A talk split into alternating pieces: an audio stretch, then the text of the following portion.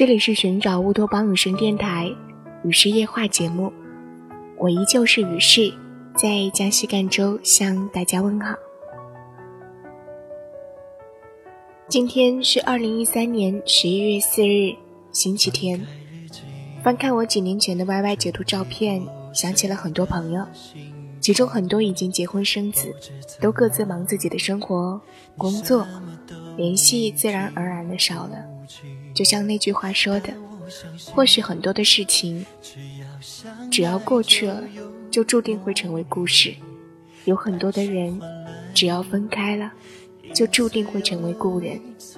生命中也正是因为这样，由于一些人的走近，所以故事才会如此多姿多彩。也正是因为这样，由于一些人的离开，故事才会变得如此的不同寻常。我一直觉得自己是个特别会怀念过去的人。我怀念那些曾经陪伴我走过一段又一段岁月的过客们。怀念和他们相处的日子，怀念那些一起经历的点点滴滴。但忆往昔时，我不知道自己遗忘了多少，还记得多少。可是不管熟悉的还是陌生的，我似乎都不曾忘记。只是不知道为何，突然间就想不起来了。或许，这就是时光的可怕之处吧。错过的越多，忘记的也就越多。而忘记的越多，想要找寻的也会越来越多。经历过了相遇和别离的珍重与不舍，就会更加懂得珍惜时光，珍惜身边有意无意认识的人。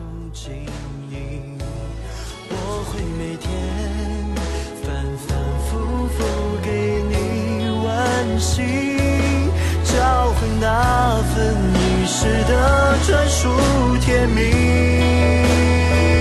怎么会忘了情，让我丢了你？傻傻的，还以为能够在一起，划过了流星。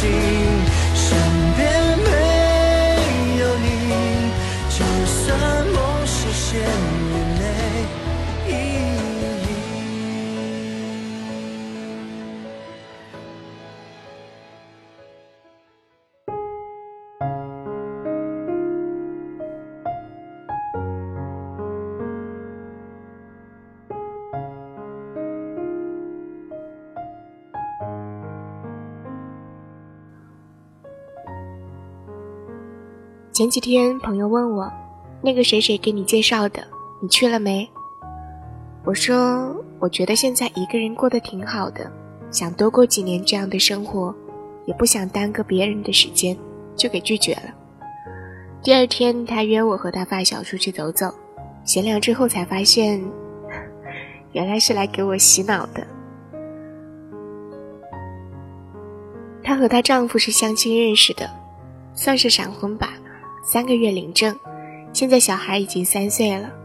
结婚前他相亲不下五十次，见过的人真的可以拍一部七十集的连续剧了。可是他就算遇见过人渣、痞子、抑郁症患者，都依然没有放弃过，依旧相信爱情，并坚持的相亲下去。他对我说：“只有真正相信爱情，并不逃避爱情的人。”才能够遇见爱情。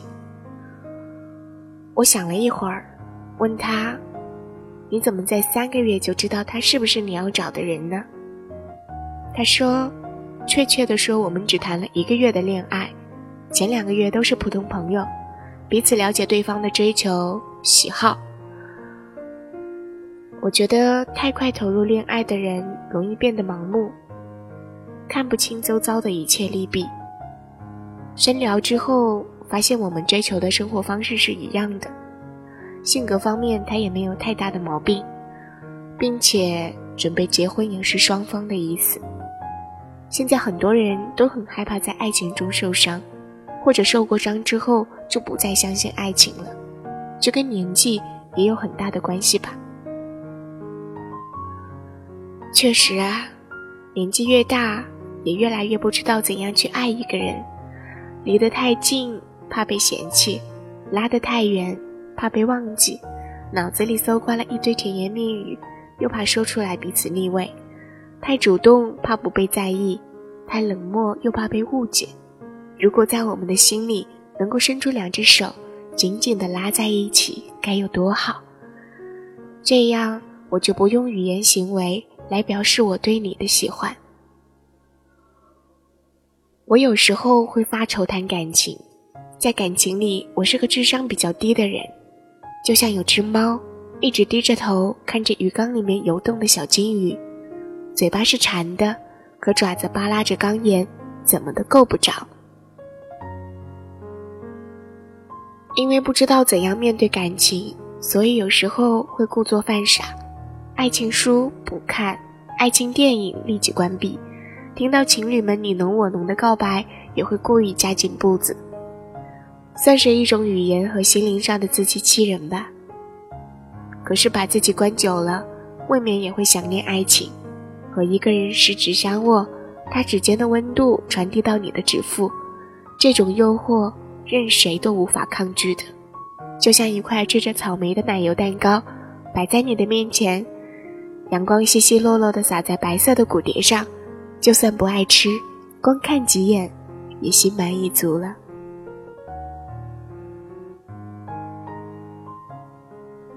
往往对爱深切的人，会让我们不知道怎样对待那个人。我们很多时候都会犹豫进退，是因为我们自己和对方都不愿过多的说明自己到底想要什么。或许大人的社会中，貌似有一种通用的法则。缄默的人有一种神秘的魅力，爱情变成了猜哑谜。真正很爱一个人的时候，也会心生自卑感，总觉得他是光芒四射的恋人。在爱的自卑和猜测里，我们才能够渐渐懂得，其实哪里有这么多那么多的技巧可言？爱情不过是个人各使一把刀，你鼓励我，我安慰你，我们互通心意。互相恳切的宣谈一句“我爱你”。有时候，我还真的很想守护我的爱情，需要这么一个人，让我重回到少年时代的单纯执拗，再相信一回命中注定。我想，每个人都是如此的，在我们的心里都住着一个很简单，给几颗糖就能哄开心的小孩子。只要我们脱掉西装。放下公文包，卸下领带，把脸上故作狡猾和冷酷的表情一一敲碎，把我们心里的小孩子放出来，让他秉从天性，找到另一个小孩子，他们一起玩耍，一起在这个世界里摔跤，偶尔也会怄气，背影相对，但紧紧牵着的手从来没有放开过。罗素说：“最好的爱情是彼此给予的恩惠。”呢？我想遇见你，我的每个夜晚都会带着笑入眠。黑夜亦是第二天的征程，这就是生命给予我最好的馈赠吧。我不怕时光缓慢，亦不怕时光过急，我只想和你相逢的不晚也不早，一起优雅的、慢慢的老去。我想喜欢你，如此而已。这一刻宁静的我，隔绝了喧嚣和